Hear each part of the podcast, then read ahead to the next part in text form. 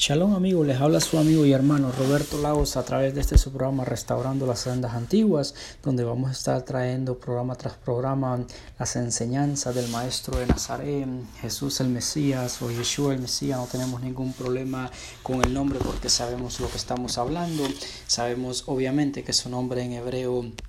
el Yeshua, que significa salvación, o el Padre salva, ya el Eterno salva. Eh, eh, amigos, somos una escuela de pensamiento nazareno, donde creemos con perfecta fe que nuestro Maestro, nuestro Santo Mesías, nuestro Redentor,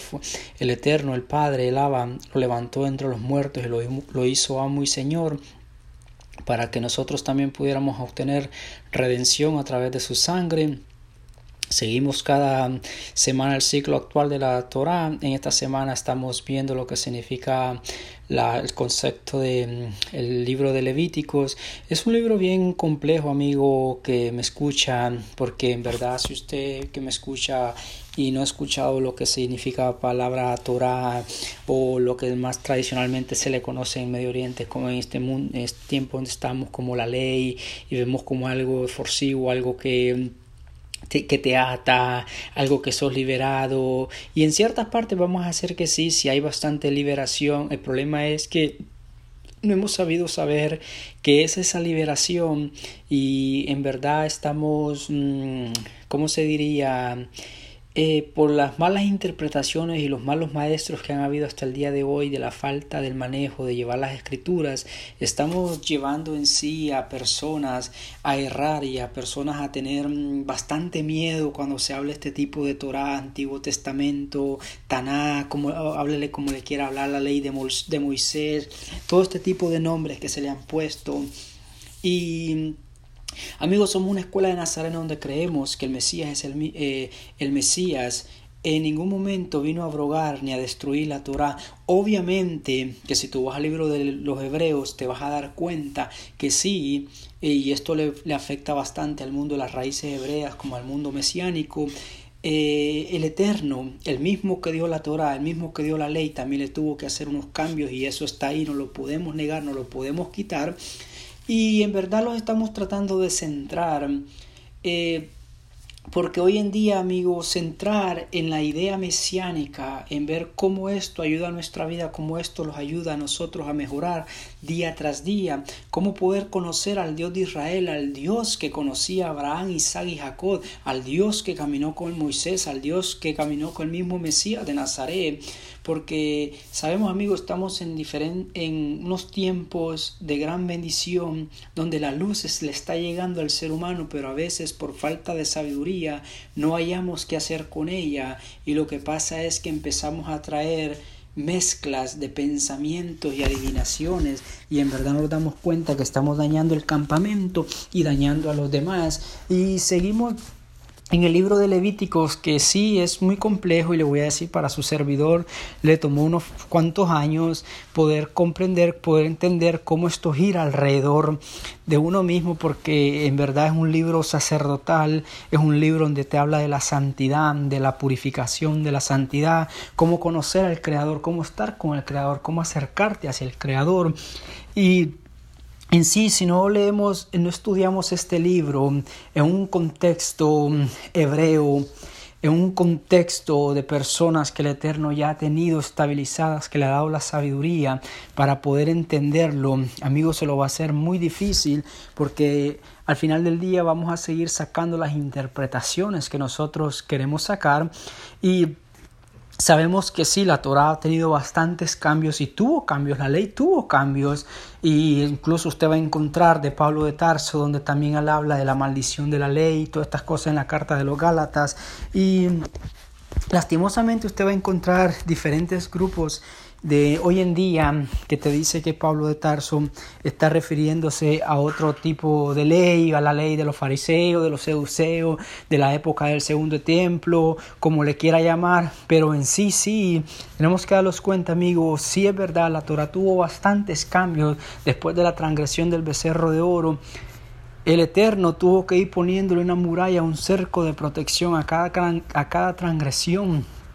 que el pueblo hacía y, esto los, los hace la pregunta, ¿por qué Pablo de Tarso se refiere a la maldición de la ley Y, en verdad, cierta parte del cristianismo está bien claro en decir que Jesús, el Mesías, los redime de la maldición de la ley porque no lo podemos negar, el texto está ahí y podemos ir allá para poderlo estudiar.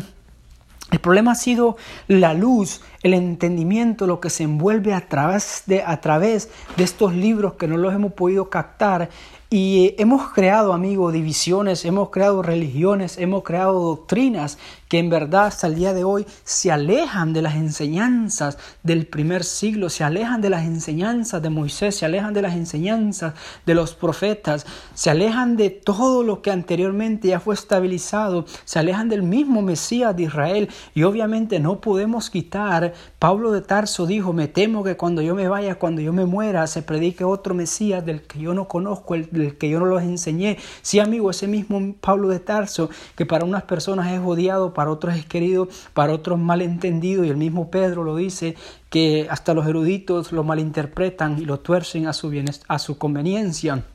Ese mismo Pablo de Tarso que les enseñó a los gentiles, que fue a los gentiles a enseñarles a hablarles del Dios verdadero, del Dios de Abraham, del Dios de Isaac, del Dios de Jacob, y cómo el gentil va a tener acceso, cómo el gentil se le abre la puerta por el derramamiento del cordero en el madero. El problema está, amigo, que no hemos dado cuenta ese gran, gran misterio que Pablo de Tarso habla de la sangre del Mesías, cómo le trae redención a la humanidad. Y tú vas a encontrar en el libro de Levítico que también te habla de sangre, te habla de un animal y te habla de tantos conceptos, eh, definiciones que hasta el día de hoy para nosotros no los hace sentido. Y vamos a escuchar también hasta el día de hoy que se enseña bastante, y es verdad, la escritura está ahí para comprobarlo, del cambio sacerdotal que hubo, del cambio de Arónico como al cambio de Melquisedec. Pero en verdad, en verdad, también vamos a encontrar ahí que te habla de fiestas, de convocaciones, de sacrificios, de rituales y todas estas cosas. Y usted va a encontrar, amigo que me escucha, que usted va a escuchar diversos tipos de opiniones y diversos tipos de comentarios que estamos impuros, que no podemos acercarlos al Creador, que necesitamos el templo, los rituales, los sacerdotes. Pero, amigo, sabemos que el Eterno le prometió un Brihadashah, un pacto renovado, y usted se, se ha sentado a la mesa del Mesías cuando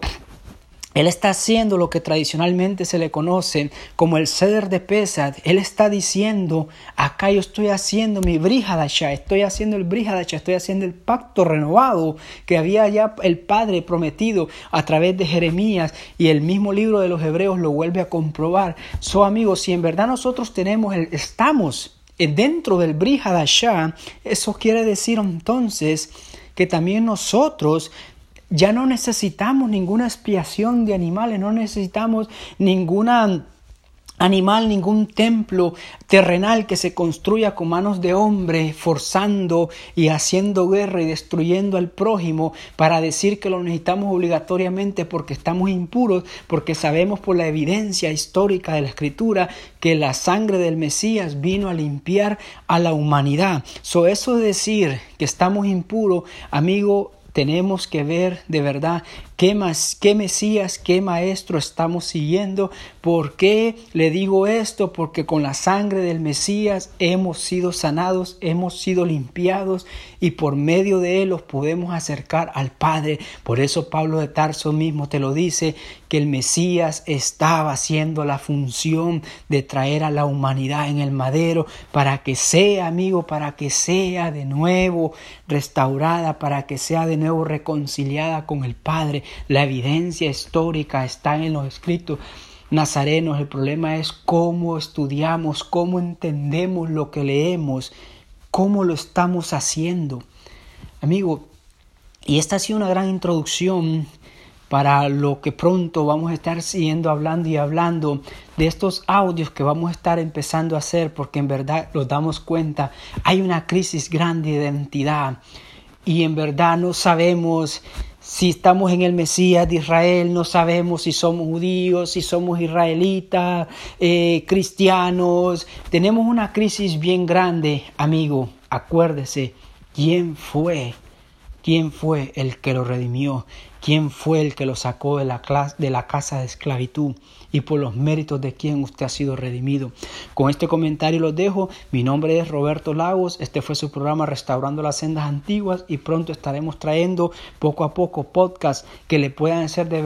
beneficio a su vida y que pueda restaurar su vida, que pueda restaurar su alma y que pronto pueda traer una gran sanidad a su corazón, a su mente. Y no destruya a aquel, no critique a aquel que no entiende que no lo sabe, sino que ayúdelo. Acordemos lo que el Mesías dice y con esto me conocerán, que los améis unos a los otros. Si usted se dice que es discípulo del Mesías, amigo, practique el amor, practique la justicia, practique la misericordia. Shalom, este fue su amigo Roberto Lagos a través de su programa Restaurando las Sendas Antiguas.